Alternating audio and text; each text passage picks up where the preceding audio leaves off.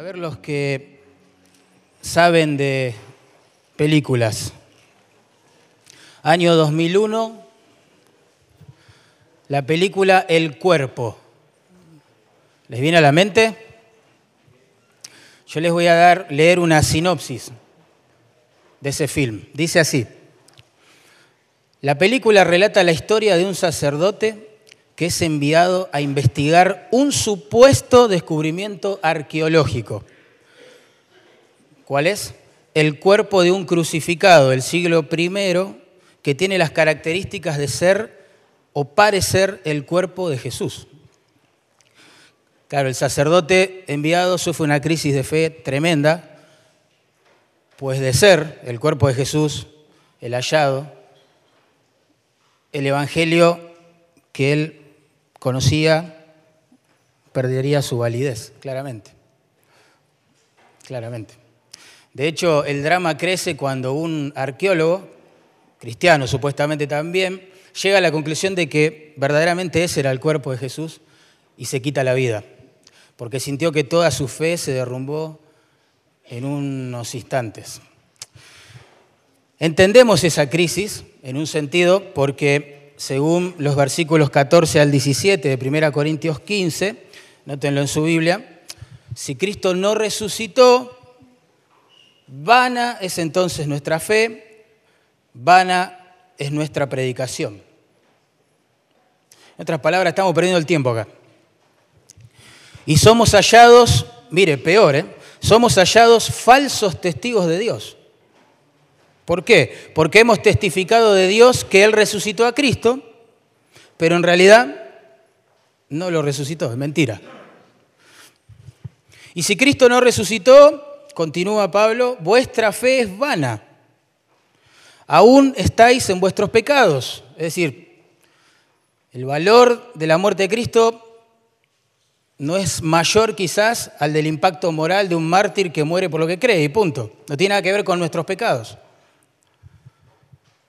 Y entonces también los que durmieron en Cristo perecieron, es decir, los hermanos creyentes fallecidos no están en la gloria, no están en el cielo, están en la inexistencia. Así que no es un tema menor el de la resurrección, lo plantea la misma escritura.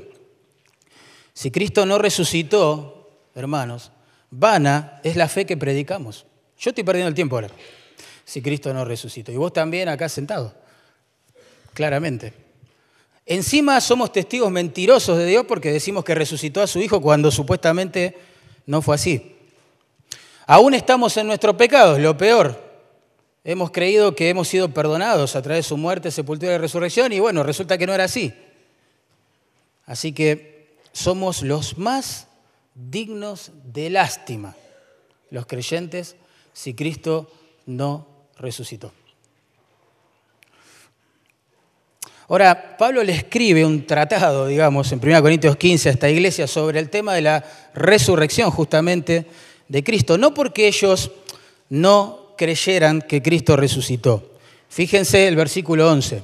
Dice, porque o sea yo, o sea ellos, así predicamos y así habéis creído. Ellos creían en la resurrección de Cristo, pero dudaban de que Dios algún día podía resucitar a otros, es decir, a los creyentes. Noten verso 12 hay una pregunta. ¿Y cómo dicen algunos entre vosotros que no hay resurrección de muertos?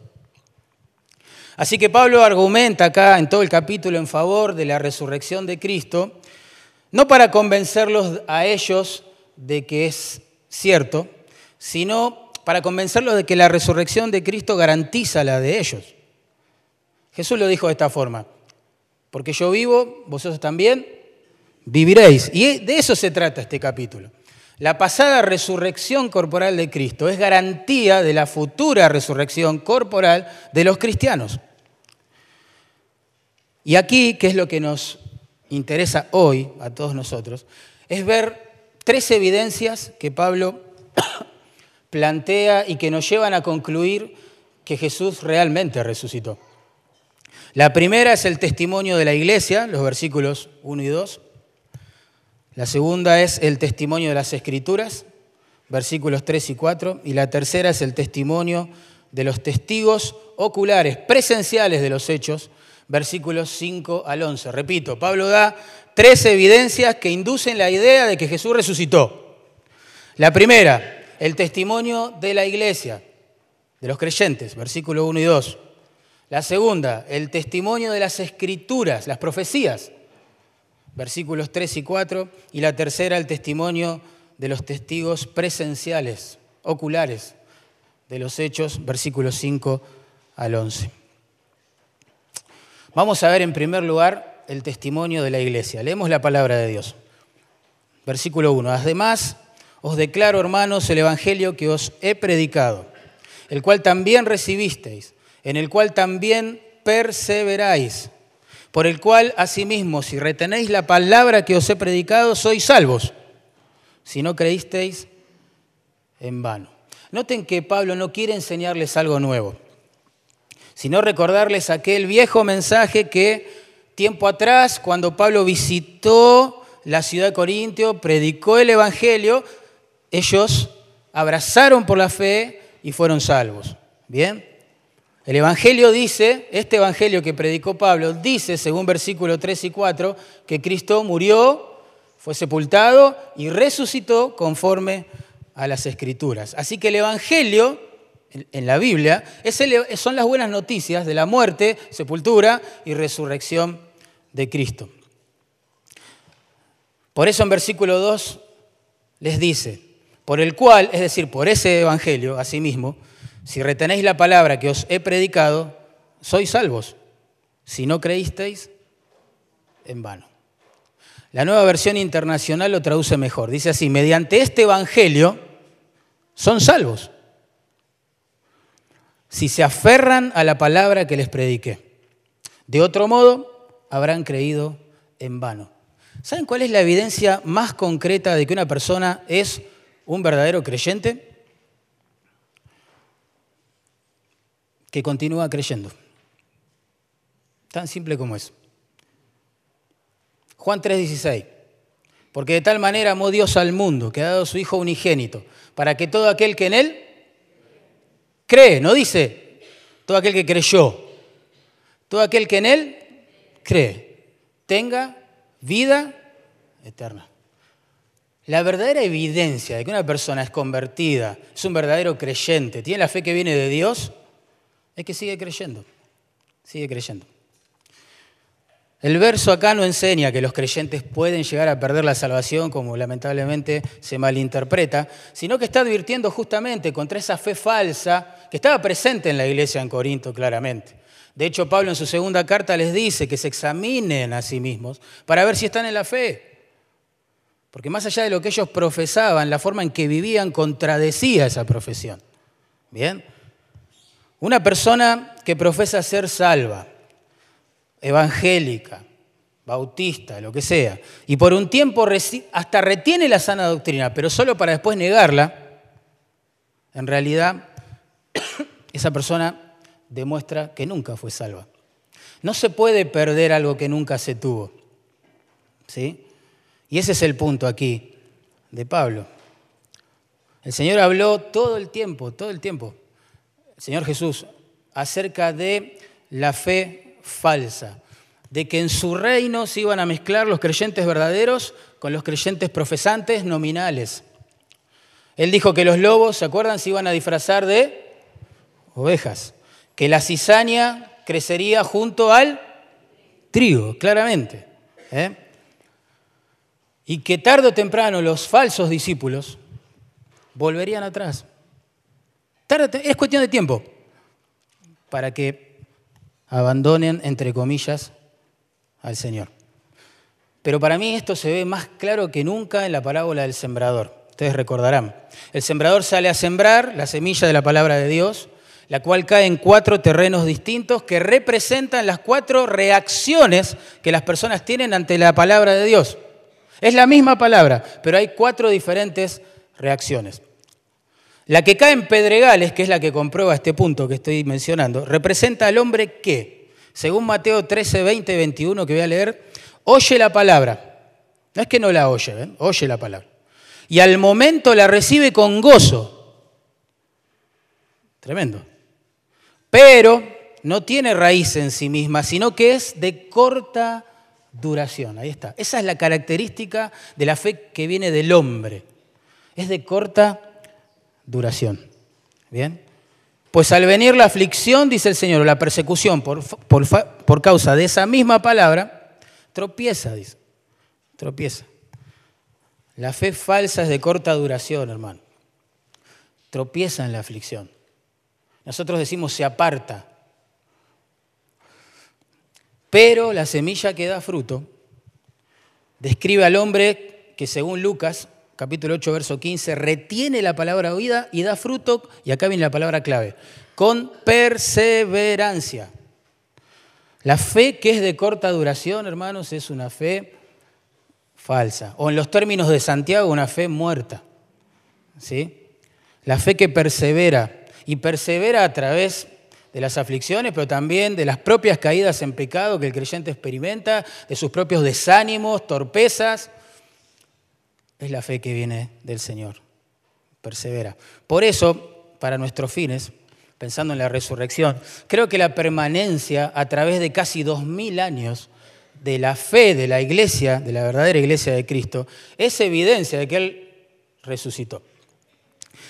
La iglesia de Cristo es un hecho histórico, es irrefutable, no se puede negar, es concreto, es tangible. Existen creyentes que afirman que Cristo resucitó por todas partes del mundo, es un hecho. Ahora, la explicación para esta existencia es justamente la resurrección de Cristo. Miren, un historiador muy conocido, llamado Kenneth Latouret, dijo esto.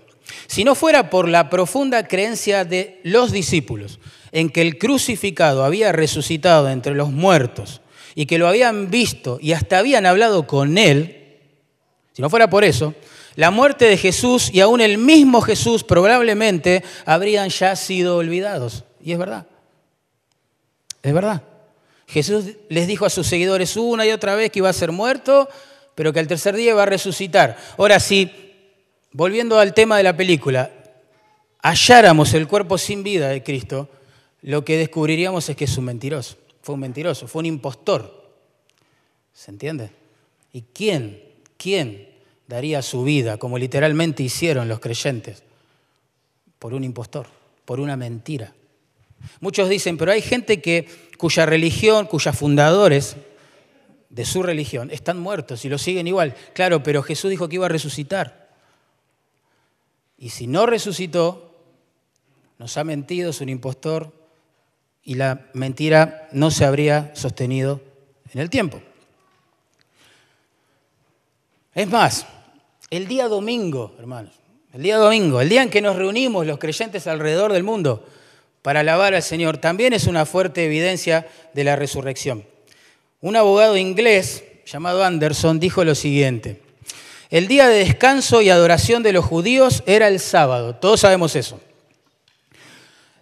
El tema es que los cristianos, los primeros cristianos, eran casi todos de trasfondo judío y habrían estado fanáticamente adheridos al sábado.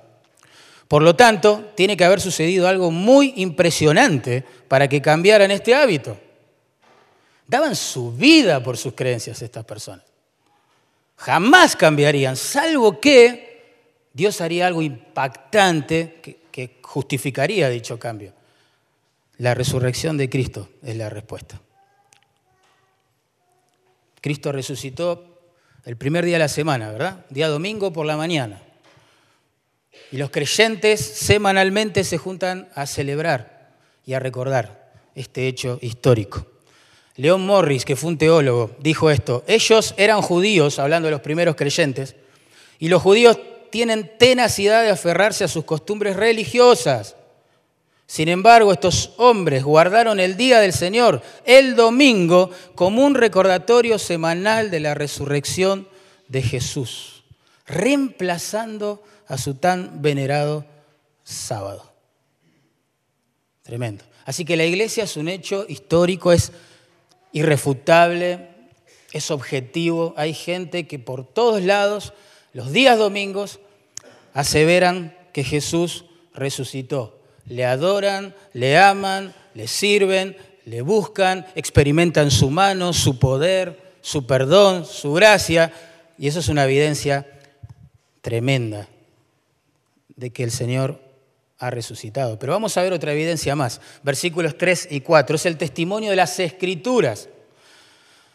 Nada pasó por casualidad en la vida de Jesús. No es que Jesús muere por casualidad, no es que es sepultado de la forma que lo fue por casualidad, y menos aún que la tumba de él sigue vacía hasta el día de hoy, nadie pudo hallar su cuerpo, no es casualidad, todo pasó porque las profecías decían que así tenía que ser. Versículos 3 y 4. Dice, porque primeramente os he enseñado lo que asimismo recibí. Pablo les recuerda a los hermanos en Corinto las cosas que les enseñó. ¿Qué les enseñó? Que Cristo murió por nuestros pecados, conforme a las escrituras. No fue mala suerte, no fue fatalidad, conforme a las escrituras, dice el texto. Y que fue sepultado y que resucitó al tercer día, otra vez, conforme a las escrituras. El énfasis es notable. Pablo quiere mostrar, demostrar, perdón, que todo lo que sucedió en la vida de Cristo fue conforme a las escrituras. El término que ahí se traduce las escrituras es una referencia a los escritos sagrados del Antiguo Testamento. ¿Sí? El Antiguo Testamento, lo que Pablo está diciendo, es que predijo claramente tanto la muerte como la sepultura como la resurrección de Jesús. Todo pasó como estaba escrito ¿eh? en las escrituras, en el Antiguo Testamento. Eso es lo que les dijo Jesús a dos discípulos que estaban confundidos con lo que había pasado en Jerusalén. Decían, aquel que crucificaron, ¿era el Mesías? ¿No era el Mesías? ¿Cómo puede ser que el Mesías haya muerto? Un Mesías muerto no es Mesías. Estaban confundidos, iban hablando camino a su ciudad de Maús de estas cosas y se les aparece el Señor y miren lo que les dice. Oh insensatos y tardos de corazón para creer todo lo que los profetas han dicho. Lo que le estaba diciendo el Señor es, ¿por qué discuten algo que ya está escrito? Busquen la respuesta en las escrituras.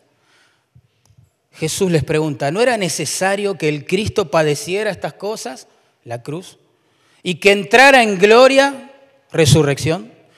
Y comenzando desde Moisés, esto es una referencia a los cinco primeros libros del Antiguo Testamento, y siguiendo por los profetas, dijo Jesús, esto es una referencia al resto de los libros del Antiguo Testamento, les declaraban todas las escrituras lo que de él decían. ¿Ves?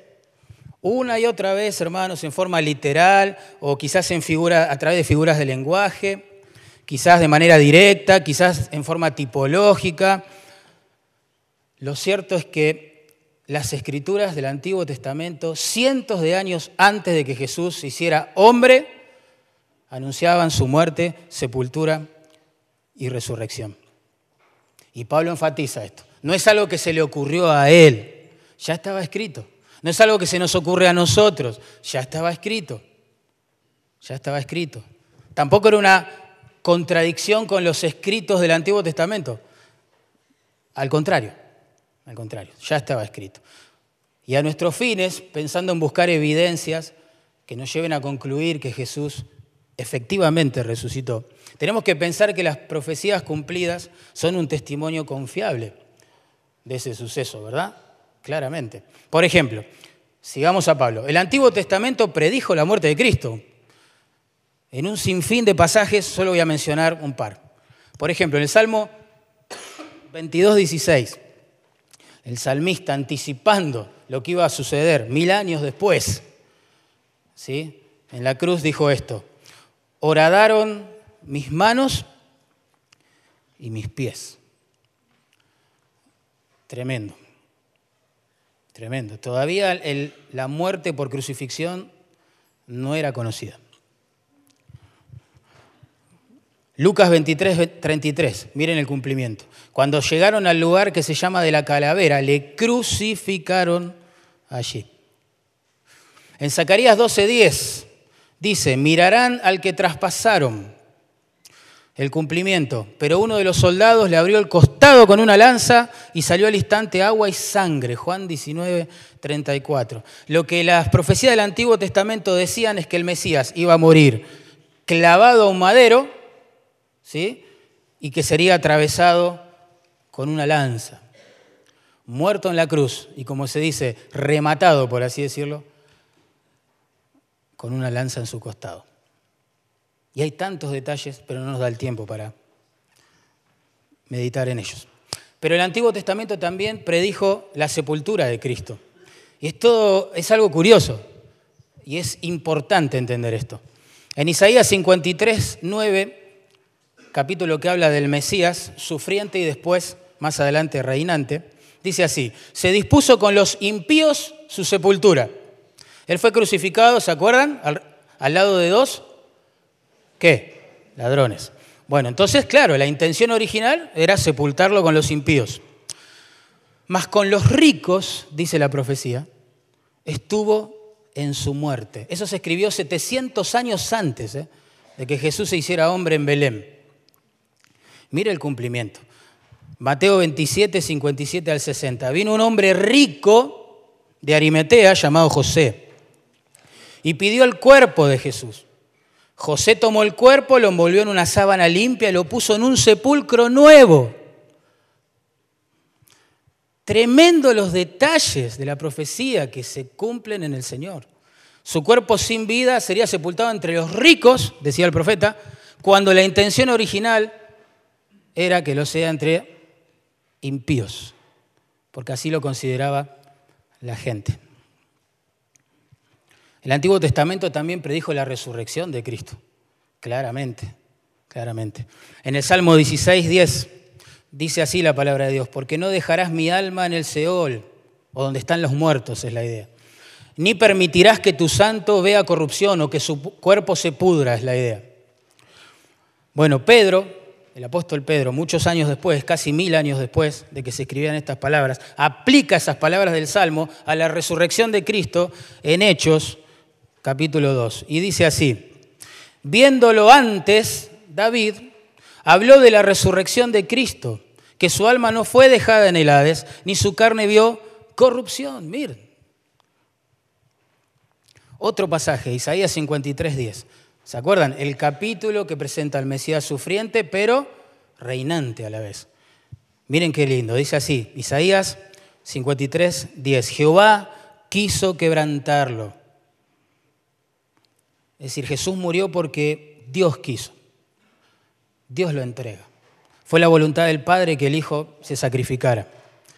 No fue culpa de Pilato ni de Judas en última instancia, sino de la mano omnipotente y soberana de Dios. Jehová quiso quebrantarlo sujetándole a padecimiento, dice.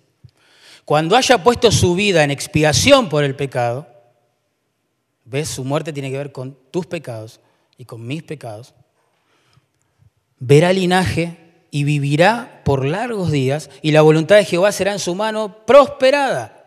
¿Ven lo que anuncia el profeta? El mismo Mesías, que es entregado a la muerte, al sacrificio por el Padre y en lugar de los pecadores, va a volver a vivir, y va a vivir es la idea, existir por largos días. Una figura de lenguaje que alude a la eternidad. Así que el Antiguo Testamento predijo la muerte de Cristo, el Antiguo Testamento predijo la sepultura curiosa, digo yo, de Cristo, el Antiguo Testamento predijo la resurrección de Cristo, el Antiguo Testamento también predijo que Jesús, siendo el Dios humanado, iba a ser menospreciado por el público allí presente en el Monte Calvario aquella mañana. En el Salmo 22, 6 al 8, que hasta cuando uno lo lee, se pone mal de pensar que tiene que ver con nuestro Salvador, pero es así. Dice, mas yo soy gusano y no hombre. Oprobio de los hombres, despreciado del pueblo. Todos los que me ven, hoy Pipi dijo, si hubiésemos estado allí haríamos lo mismo, así que todos los que me ven me escarnecen, estiran la boca, menean la cabeza diciendo, se encomendó a Dios, Dijo que era el Mesías, que era el Hijo de Dios, más sí, que lo libre Dios. Fíjate, eso se escribió, escuchen esto, mil años antes de que el Señor se hiciera hombre en Belén. Veamos su cumplimiento. Mateo 27, 39 al 44. Dice, y los que pasaban le injuriaban. Recuerden que Mateo es testigo ocular, escribe lo que ve. Los que pasaban le injuriaban meneando la cabeza, fíjate, el mismo, el mismo lenguaje del Salmo. También los principales sacerdotes, escarneciéndole. La misma palabra que aparece en el Salmo. Escarneciéndole con los escribas y fariseos y los ancianos decían, confío en Dios, líbrale a Ola si le quiere, porque ha dicho, soy hijo de Dios. Tremendo. Nada pasó por casualidad. Nada en la vida de Cristo. Nada. Todo estaba anunciado, todo estaba profetizado para el que hoy, el que se encuentra con estos datos, entienda que Él era quien dijo ser. El Mesías, el Dios hecho hombre, sacrificando su vida en lugar de los pecadores, para que Dios pueda recibirlos cuando estos se arrepientan y confían en Él. El Antiguo Testamento también predijo el punto exacto del nacimiento del Mesías. En Miqueas 5.2 leemos lo siguiente, pero tú, Belén, suena conocido, Belén, pero tú, Belén, Efrata, o de la tribu de Efraín, pequeña para estar entre las familias de Judá, de ti me saldrá el que será Señor en Israel. Ese es el Mesías. Asombroso. Miren cómo el Señor elimina opciones en su profecía y se queda con un punto específico del planeta. Ahí voy a enviar a mi hijo. De los cinco continentes habitados, la profecía señalaba Asia. De todos los países de Asia, de aquel entonces, la profecía señalaba a Israel. De todas las tribus, provincias quizás diríamos hoy, de Israel apuntó a una, Judá. De todas las ciudades de Judá, y había un montón, apuntó a una, Belén. De todas las familias y vecinos que había en Belén, la profecía apuntaba a una, descendientes de David. Y de todos sus descendientes, la profecía anunciaba una apuntaba solo a una joven virgen.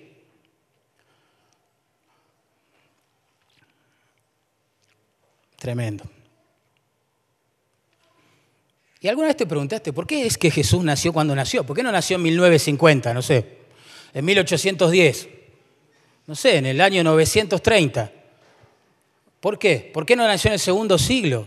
¿Por qué ahí? Bueno, porque las profecías en Daniel capítulo 9, verso 27, anunciaban que después de la muerte del Mesías, el templo iba a ser destruido. Y eso pasó en el año 70 después de Cristo. Todo pasa en tiempo, espacio, lugar preciso, detallado, ¿sí? en las escrituras del Antiguo Testamento.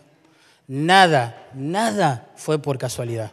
Nada fue por casualidad. Claro, algunas mentes escépticas, ante esta evidencia, y sin querer torcer el brazo claramente, empezaron a elucubrar teorías para decir, no puede ser esto así, no, no puede ser. Entonces algunos sugirieron la idea de que, digamos, al conocer las profecías de antemano, Jesús armó su vida en base a ellos. ¿Se entiende? Él leyó todo lo que la Biblia decía respecto al Mesías y dijo, bueno, yo nací en este tiempo, más o menos, puedo pasar, puedo pasar como Mesías. Claro, la respuesta lógica a esto es que muchas de estas profecías estaban completamente fuera de su control, completamente. ¿Cómo podría controlar la forma en que iba a morir? ¿Cómo iba a controlar el igual insólito de su sepultura? Que ni siquiera dependió de él, sino de otra persona. ¿Cómo iba a, manipular las cosas que la gente presente en el Monte Calvario iba a decir? ¿Cómo podría controlar el lugar tan inesperado como menospreciado de su nacimiento? El rey en una de las tribus más pequeñas del mundo. Lo que pasa es que Él es el Cristo del Antiguo Testamento.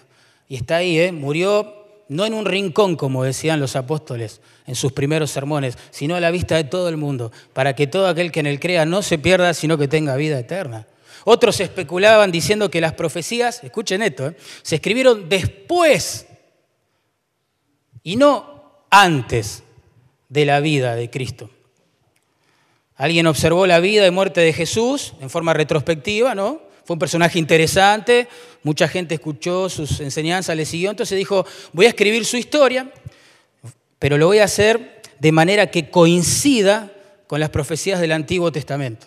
¿Se entiende? como escribir la historia en forma anacrónica.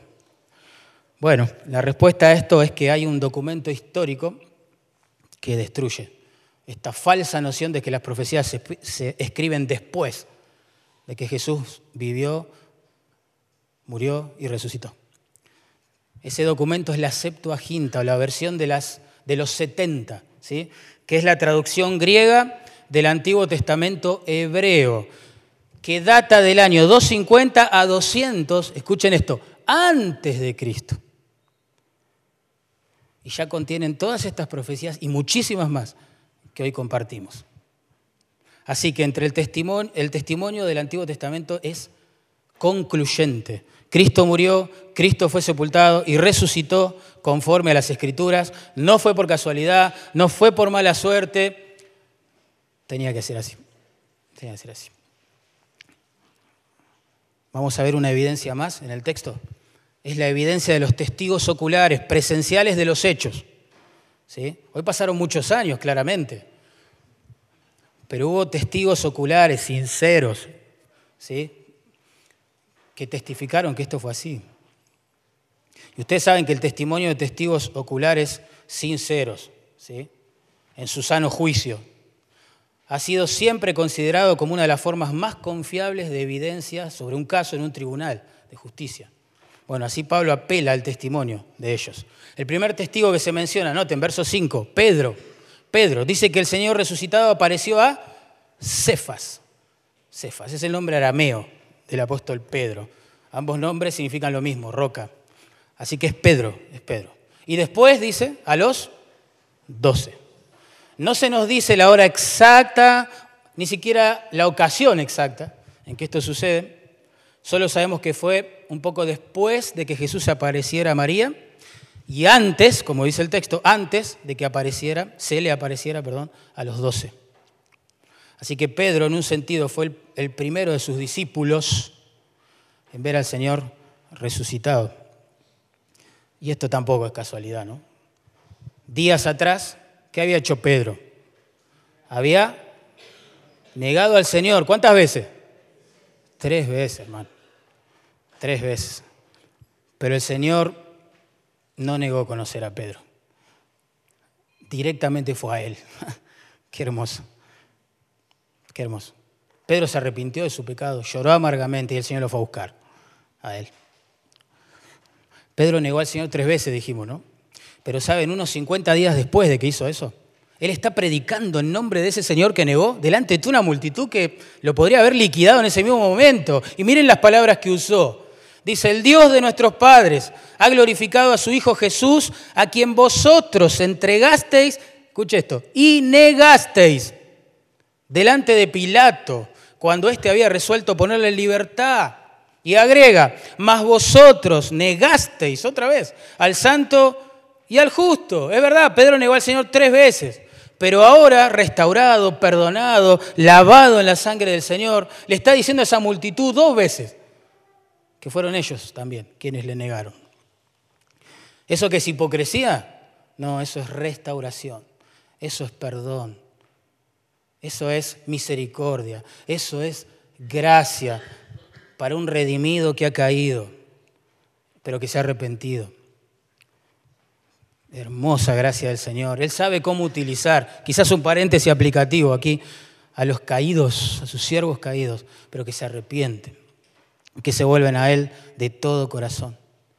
Él dijo que su Padre es el misericordioso labrador, que va a podar el alma, ¿sí? De sus siervos de toda iniquidad para que lleven fruto y de esa manera glorifiquen a Dios y su corazón esté lleno de gozo. Eso en Juan 15. Pero bueno, se aparece a Pedro. Pedro es uno de los testigos. Los siguientes testigos, los doce, el texto dice, y después de Pedro es la idea, a los doce. Aunque Judas ya había muerto y nadie todavía lo había reemplazado, Pablo usa el título los doce, porque así conocía la gente a los discípulos del Señor. ¿Eh? Y según Juan 20, 19, en la mañana de domingo, en la resurrección, Jesús se les apareció y les dijo, ¿qué les dijo? ¿Se acuerdan? Tres palabras. Tres. Paz a vosotros. Qué hermoso. Lo que menos había en sus corazones era paz en ese momento. Murió nuestro Señor. ¿Qué pasó? Dejamos todo por seguirlo. Vida, profesión, todo. Dinero, todo por seguirlo. Reputación. Y murió. Qué bárbaro. En, en ese clima de incertidumbre, perplejidad, en una asombrosa condescendencia con la debilidad de la fe de estos hombres, aparece el Señor. Y dice, eh, tranquilo, paz, paz a vosotros. Qué hermoso. Tremendo. Después noten, el texto avanza, verso 6, habla de 500 testigos que vieron al Señor resucitado a la vez. Noten, después apareció a más de 500 hermanos a la vez. No fue casa por casa, sino que ellos estaban reunidos y se aparece delante de ellos a la vez, de los cuales muchos viven, eso es clave, viven aún, es decir, en el tiempo en que Pablo escribió esta carta, y otros ya se fueron con el Señor, claro, ya duermen. Yo creo que la calidad de los testigos está representada por los apóstoles porque ellos son los, fueron los líderes de la iglesia, conocidos por su nombre, vivos en el tiempo en que Pablo escribía esta carta, la mayoría de ellos, los podían buscar como referencia a estos sucesos, preguntarles, y ellos iban a dar su testimonio. Pero la cantidad de los testigos la podemos ver en esta multitud. 500 personas. Más testigos de los que estamos hoy aquí reunidos. 500 personas a la vez vieron al Cristo vivo. Y la cantidad de los testigos no es casual acá, es importante, porque la ley del Antiguo Testamento decía que por boca de dos o tres testigos se podía validar la veracidad de un hecho, ¿o no? Acá son 500, no dos o tres, 500 testigos que afirman la veracidad de este hecho. Cristo ha resucitado, la tumba sigue vacía. No sabemos quiénes eran estos 500, en qué lugar se les apareció el Señor, aunque hay conjeturas. Pero sí sabemos que eran conocidos de los hermanos, ¿sí? en general, y que muchos de ellos estaban vivos al momento en que Pablo estaba escribiendo estas palabras que leemos hoy. Así que se les podía buscar y preguntar, che, ¿es verdad? ¿Vos los viste? Y ellos iban a responder. Ustedes saben que los mitos, las leyendas necesitan mucho tiempo para ser construidos. Mucho tiempo. Si yo te digo, el último campeón en Argentina fue independiente. Y lo asevero, ¿eh? Sí, sí, junto a un par de mentirosos que digan lo mismo. Nico Belki, etc. buscamos ahí que digan lo mismo. Va a ser un mito, una mentira que se cae con rapidez. ¿Por qué? Porque la distancia entre el mito y los hechos va a generar contradicción, claramente. Va a haber gente que va a desmentir, va a decir, no, no es así. No es así. Sin embargo, que estos hermanos estén vivos al momento en que Pablo está escribiendo estas palabras es clave, fundamental. Fundamental. Por eso, aún los enemigos de Cristo no se animaron a decir que la tumba contenía su cuerpo.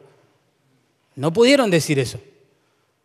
Inventaron una mentira, ¿se acuerdan? Según Mateo 28, 11 al 15, diciendo que sus discípulos lo robaron de noche. Después, vamos a ver que eso es imposible, pero bueno. Después aparece a Jacobo, dice ahí. Jacobo es Santiago, líder prominente en la iglesia de Cristo. Lo interesante del caso de él es que al principio, como era medio hermano de Jesús, se criaron juntos en un sentido. Según Juan 7:5, él no creía que su hermano mayor Jesús era el Mesías. Qué interesante eso. No creía. Y sus hermanos tampoco. Pero miren, el escéptico de ayer, digámoslo así, ahora es un testigo valiente de su resurrección y será un futuro mártir. ¿Sí? De, Cristo. Después Pablo, me encanta cómo se expresa, verso 8, dice, y al último de todos, dice Pablo, como un abortivo, me apareció a mí. Yo soy el hijo no deseado, dice Pablo. ¿Eh? Me apareció a mí. ¿Por qué se expresa de esa forma? Noten verso 9. Porque yo soy el más pequeño de los apóstoles. No soy digno de ser llamado apóstol. ¿Por qué? Porque perseguí a la iglesia de Dios. Es tremendo esto. Pablo, hermanos, no perteneció al grupo original de los doce. Tampoco estuvo allí entre la multitud de los 500. ¿Sí? Que habían visto al Señor. De hecho, cuando se le aparece vivo el Señor a Pablo, iba camino a Damasco, ¿se acuerdan? ¿Cuál era su misión en Damasco? ¿Ir a adorar con los creyentes? No. ¿Cuál era su misión? Exacto, apresar a los creyentes. La Biblia dice que los arrastraba, y escuche esto, ¿eh? hombres y mujeres, dice la Biblia, que los tomaba, los arrastraba hacia la prisión. Sin embargo, hay gracia para los pecadores. Los niños cantaron, nuestras faltas son muchísimas, un desastre, pero su gracia es mayor. Su gracia es mayor para todo el que cree y se arrepiente de su pecado. Es mayor. Por eso fue el último de todos los discípulos en ver al Señor resucitado. Paréntesis, esto es muy importante para las personas que dicen hoy que ven al Señor resucitado, que los llevó a la gloria y volvieron y ahora tienen la misión de contarle a todo el mundo lo que es el cielo, o, también los que dicen que fueron al infierno y el Señor les hizo una especie de tour, les mostró los horrores de ese lugar y ahora vivos nuevamente tienen la misión de advertir a la gente. No es así. Pablo dice, yo fui el último de todos los seguidores de Jesús que le vio vivo y resucitado. No nos dejemos engañar. ¿eh? Lo cierto es que Pablo nunca, jamás dejó de maravillarse por la gracia que Dios tuvo para con él y espero que nosotros tampoco. Él no podía creer que a pesar de su pasado pecaminoso, a pesar de ser un perseguidor de la iglesia, ahora había sido transformado en un predicador de la iglesia. ¿Entienden eso? De perseguidor de cristianos a predicador de Cristo. ¿Qué pasó en el medio? El mismo Cristo. Él pudo ver la gloria de Dios en Cristo. Por eso dice, por la gracia de Dios soy lo que soy, verso 10. Y su gracia no ha sido en vano para conmigo. Es decir, la gracia siempre produce algo, ¿entienden? Cuando se manifiesta en un corazón. Yo no puedo decir que la gracia de Dios me alcanzó y sigo viviendo como un diablo, ¿sí? Con una fe que no se compromete con la obediencia ni el amor al Señor, que no confiesa su pecado, que no se siente mal cuando le desagrada. No es así. La gracia siempre produce cosas, no fue en vano para conmigo, dice. ¿eh?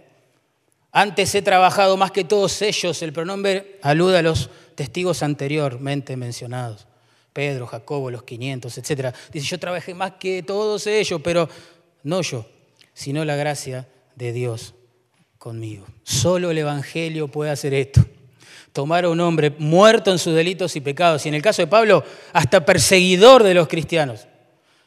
Odiaba escuchar el nombre del Señor y convertirlo en un humilde servidor de ese Señor, el que perseguía.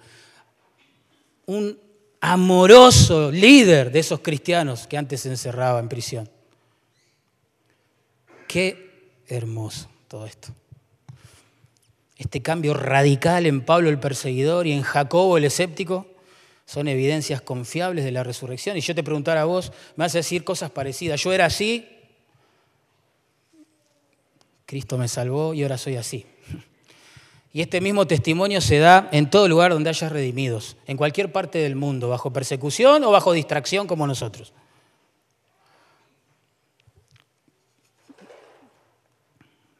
Somos más que 500. Somos miles en el mundo diciendo que Jesús está vivo, victorioso y que tiene gracia para el pecador que se arrepiente y confía en Él. Pero pensemos un cachito más en la importancia de la cercanía de estos testigos con los hechos. Otro abogado, que es teólogo a la vez, muy interesante, John Montgomery, dijo esto, miren qué lindo. En el año 56 después de Cristo, Pablo escribió lo que estamos leyendo, ¿no? que más de 500 personas habían visto al Señor Jesús resucitado y que la mayoría de ellos aún estaban vivos. Está más allá de los límites de la credibilidad el pensar que los primeros cristianos podrían haber fabricado una historia como esta y luego la hubieran predicado entre aquellos que fácilmente podrían haberla refutado simplemente presentando el cuerpo sin vida de Jesús. Imagínate el cuadro. Estamos en el primer siglo. Lo de Jesús pasó hace 10, 20, 30 años. Y yo me paro delante de una multitud y digo, Jesús ha resucitado, hoy te llama al arrepentimiento, confía en Él. Y se levanta una persona y dice, para, para, estamos en Jerusalén. ¿Sí? Yo sé dónde su cuerpo fue sepultado. Vení, acompáñame, vamos a ver. Y vas a ver, ahí está el cuerpo sin vida de Jesús. Tan simple como eso hubiese sido. Desarmar por completo el cristianismo. El profesor de ingeniería eléctrica, Fleming, dijo esto. Nadie podría publicar ahora una biografía de la reina Victoria, que murió hace 31 años, en su tiempo, obvio, cuando escribió esto, llena de anécdotas que no fuesen ciertas en absoluto, porque de inmediato surgiría la contradicción. Ciertamente esto no sería generalmente aceptado y considerado como verdadero. O sea, habría evidencias contemporáneas de que lo que se dice es mentira. Pero nadie, nadie jamás pudo llevar a los creyentes potenciales a ver la tumba donde el Señor fue depositado y mostrar el cuerpo sin vida del Maestro. Nadie, nunca, nadie.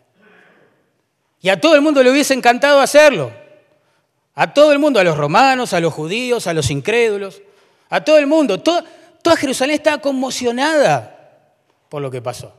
¿Será verdad? ¿No será verdad? ¿Viste lo que dicen? Imagínate, en un contexto así, alguien se para a hablar en nombre de ese Jesús, empieza a hablar, a armar un mito religioso alrededor de él, una leyenda urbana, diríamos nosotros, alrededor de él. Basta, callen a este hombre. Vengan, por favor, todos los que le escuchan, vamos a la tumba y listo. Pero nadie puede hacer eso. Nadie. Piensen en la importancia testimonial que tiene, la tumba vacía de Cristo. La ausencia del cuerpo sin vida, supuestamente, de Cristo. Piensen, es impresionante, impresionante.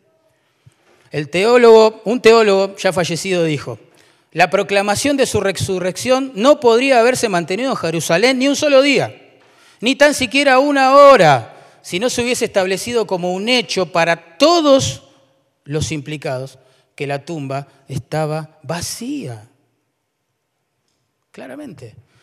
El profesor de filosofía y religión, ya fallecido también, Cordán, dijo, las autoridades judías se oponían fuertemente a esta enseñanza, el Evangelio, y estaban preparados para recorrer cualquier distancia con tal de suprimirla, de cortarla en el acto. El trabajo de ellos se habría facilitado si ellos hubieran podido llevar a los potenciales convertidos a una visita rápida a la tumba y presentarles allí el cuerpo de Cristo sin vida. Aquello habría sido el fin del mensaje cristiano. Pero claro, no se pudo hacer, porque la tumba estuvo, está y estará vacía. Porque él mismo dijo, estuve muerto, pero ahora vivo por los siglos de los siglos. Qué hermoso. Algunos dijeron, no, ¿sabes lo que pasa? ¿Sabes por qué la tumba está vacía? Yo te explico, porque él no murió, él se desmayó en realidad. No murió, se desmayó. Nunca murió realmente en la cruz. Entró en shock por los golpes, la pérdida de sangre, etc. Y se despertó ya dentro de la tumba, de noche. Entonces se levantó, corrió la piedra y se fue caminando. Y se fue a un lugar desierto y nadie supo más de él. Qué locura pensar así. Qué dureza de corazón. La Biblia dice que el centurión, para certificar que Cristo estaba muerto, le clavó una lanza en su costado. ¿Recuerdan eso? Como un hombre desmayado por las heridas súper infectadas ya en ese momento, provenientes de los azotes, los clavos, la cruz, etc., podría remover una piedra de dos toneladas que estaba en la puerta, por así decirlo, de su sepulcro. ¿Cómo un hombre así en ese estado de debilidad, sangrante, hecho bolsa, podría enfrentar una guardia romana, acostumbrados a pelear, a guerrear, a derramar sangre, vencerlos a todos de una vez? ¿Y cómo en ese estado todo sangrante, sucio, manos y pies horadados, caminar 11 kilómetros hacia, hasta Emaús.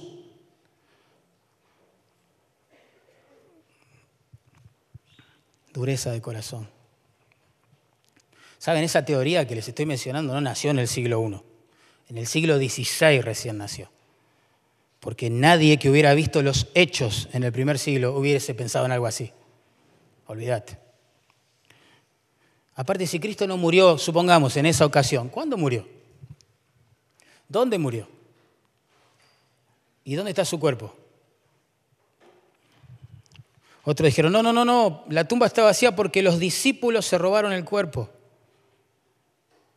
Yo pregunto, ¿no? También manifiesta dureza de corazón esta postura, porque ¿cómo hicieron? Un grupo de discípulos que la Biblia los describe claramente como acobardados, temerosos, reunidos en un aposento ahí, que nadie se entere que seguían al maestro, para atacar y vencer a una guardia romana. Así de la nada, sin que nadie se entere, nadie grite. ¿Entienden? Siendo que en Jerusalén todo el mundo estaba expectante a ver de lo que iba a pasar el domingo. ¿Será verdad? ¿No será verdad? Uh, mirá, el gobierno puso una guardia romana, selló la piedra de la tumba. ¡Wow! Esto es tremendo, algo va a pasar. ¿Sí? No había internet, pero la gente sigue siendo curiosa. Y todo el mundo estaría preguntando pendiente de la situación. Alguien dijo, bueno, los soldados estaban dormidos o despiertos, A o B. Si estaban despiertos, ¿cómo van a permitir que estos hombrecitos frágiles, temerosos, roben el cuerpo? Un soldado romano que por el incumplimiento de su deber pagaba con su vida. Jamás lo hubieran permitido sin dar aviso a nadie, bien, jamás. Y si estaban dormidos, la pregunta que surge es, ¿cómo supieron que fueron los discípulos quienes lo, supuestamente lo robaron? Porque el soborno vino a los soldados y le dijeron, Vos, ustedes digan por favor que fueron sus discípulos que lo robaron de noche. ¿Y cómo sabemos eso? Si nadie... Supuestamente estaban todos dormidos. Nadie se enteró de lo que pasó. Es más, si las autoridades de verdad creyeran que el cuerpo fue robado por parte de sus discípulos, la pregunta es, ¿por qué no los arrestaron? ¿Por qué no fueron castigados por semejante delito? Tremendo delito. ¿Por qué no los obligaron a entregar el cuerpo? Y ya, tema terminado. Todos los discípulos murieron años después, décadas después de estos eventos. Así que ¿por qué no los liquidaron en ese momento? Por romper un sello romano, supuestamente, liquidar a toda una guardia romana. Es dureza de corazón. Es dureza de corazón. Yo a la luz de la Biblia puedo afirmar lo que dijo Pipi, es así. Si hubiésemos estado ese día en el monte, quizás seríamos parte de ese grupo que se burlaría de él. Ah, mira, se encomendó a Dios, dice que es hijo de Dios. Bueno, bájate, demostralo, a ver tu poder. O quizás seríamos de los escépticos que menospreciaran todo lo que dijo e hizo Jesús. Y dijeran, bueno, ya, está, ahora muere y se termina todo esto. Vas a ver, chao. Sus seguidores se esparcen. Muere el pastor, se dispersan las ovejas, ya está. Tremendo. O quizás seríamos parte de aquellos que dirían, crucifíquenlo, crucifíquenlo, odio a Cristo, odio todo lo que vino a enseñar. Me acusa de pecado. ¿Quién se cree que es? Mirá, él está muriendo. Algo habrá hecho. Algo habrá hecho. Lo cierto es que hasta que no hay luz, no podemos entender quién era Cristo. Por eso el versículo 11 y terminamos con esto. Dice, porque o sea yo, Pablo es el que escribe, o sean ellos, es decir, los testigos de versículos 5 al 7. Así predicamos, dice y así habéis creído. Es decir, sea yo, Pablo, o sean ellos, Pedro, los doce, los 500 hermanos, Jacobo, todos predicamos el mismo mensaje, todos. Y todos los redimidos, testigos no oculares, pero sí de fe de que Cristo vive, creyeron lo mismo. Y esta es otra evidencia de que Él ha resucitado, de que Él era quien dijo ser. Es decir, sin excepción, la predicación de la iglesia bíblica se centra en la muerte, sepultura y resurrección de Cristo. Sin excepción, el testimonio de conversión de los que tienen una genuina fe se centra en la muerte, sepultura y resurrección de Cristo. No en sus obras, no en sus méritos. Se han humillado, han renunciado a eso y han confiado en Cristo. Cristo vivió 33 años sobre la tierra, demostrando tener una obediencia perfecta a Dios, al Padre. Él sí guardó la ley, a diferencia de nosotros que quebrantamos sus mandamientos. ¿sí? Pero Él, siendo justo y sin mancha, después de haber comprobado a la vista de todo su justicia perfecta, decide sacrificar su cuerpo en una cruz. Para el que entendía el Antiguo Testamento tenía que asumir, era el Cordero, mirá, de Dios, sin mancha, que está muriendo por los pecados del pueblo. Para el que venía de otro contexto diría, wow, Él es justo. Dios lo está tratando como si fuera el culpable de todos nuestros pecados. Dios está derramando su ira sobre Él. Dios lo está tratando como si Él hubiera quebrantado la ley. Y nosotros vimos que no lo hizo. ¿Qué está pasando en la cruz? ¿Por qué está muriendo el Hijo de Dios? ¿Por qué muere? Al tercer día, Dios, vindicando la justicia de su Hijo, exhibiéndola a la luz de todo el mundo, lo resucita. Como la tumba vacía lo atestigua hasta el día de hoy. Demostrando claramente que Él no murió por sus pecados, sino por los pecados de su pueblo. Claramente claramente. Porque la paga del pecado es muerte, dice la Biblia. Si él hubiera pecado, estaría muerto ahora. Pero él murió, murió en lugar de nuestros pecados, por nosotros, ¿se entiende? Yo tendría que haber estado clavado ahí, vos tendrías que haber estado clavado ahí. Tus pecados, mis pecados, llevaron a Cristo a la cruz. Y Él no se bajó de allí. Él estuvo seis horas siendo el Dios de la gloria, el soberano humanado. Estuvo seis horas soportando la burla, el menosprecio, el escarnio de los pecadores por los que vino a morir. No hay amor más grande que el de Dios. El Padre sacrifica a su Hijo para no tener que sacrificarnos a nosotros. El justo muere por los injustos para llevarnos a Dios.